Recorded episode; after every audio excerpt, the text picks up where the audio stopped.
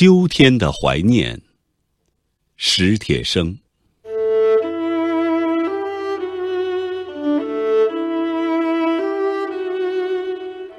双腿瘫痪后，我的脾气变得暴怒无常。望着望着天上北归的雁阵，我会突然把面前的玻璃砸碎。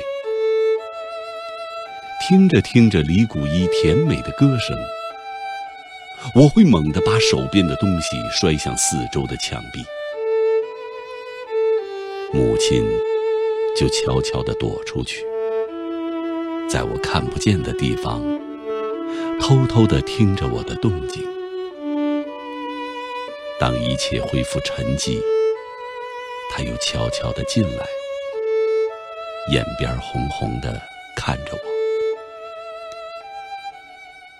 听说北海的花都开了，我推着你去走走。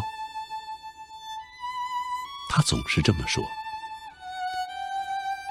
母亲喜欢花儿，可自从我的腿瘫痪后，她侍弄的那些花儿都死了。不，我不去。我狠命地捶打这两条可恨的腿，喊着：“我可活什么劲儿？”母亲扑过来抓住我的手，忍住哭声说。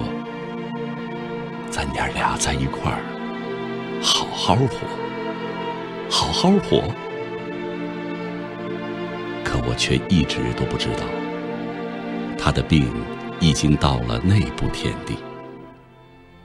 后来妹妹告诉我，他常常肝疼的整宿整宿，翻来覆去的睡不了觉。那天，我又独自坐在屋里。看着窗外的树叶，刷刷啦啦的飘落。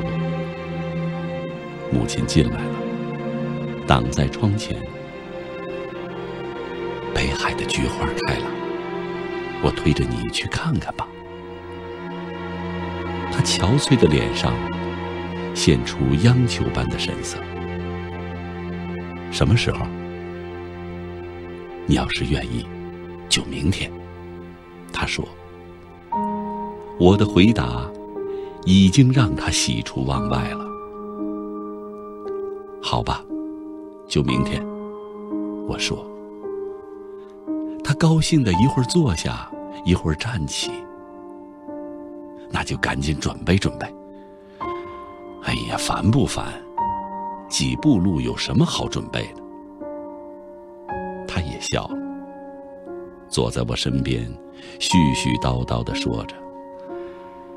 看完菊花咱们就去仿膳。你小时候最爱吃那儿的豌豆黄还记得那回我带你去北海吗？你偏说那杨树花是毛毛虫，跑着一脚踩扁一个。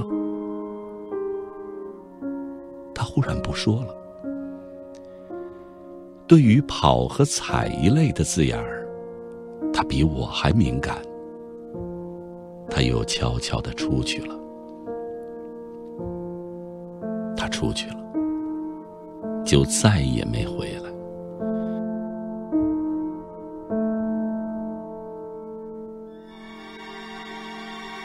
邻居们把他抬上车时，他还在大口大口地吐着鲜血。我没想到，他已经病成那样。看着三轮车远去。也绝没有想到，那竟是永远的诀别。邻居的小伙子背着我去看他的时候，他正艰难地呼吸着，像他那一生艰难的生活。别人告诉我，他昏迷前的最后一句话是：“我那个有病的儿子。”和我那个还未成年的女儿，又是秋天。妹妹推我去北海看了菊花，黄色的花淡雅，白色的花高洁，紫红色的花热烈而深沉，泼泼洒洒，秋风中正开得烂漫。我懂得母亲没有说完的话，妹妹也懂，我俩在一块儿要好好活。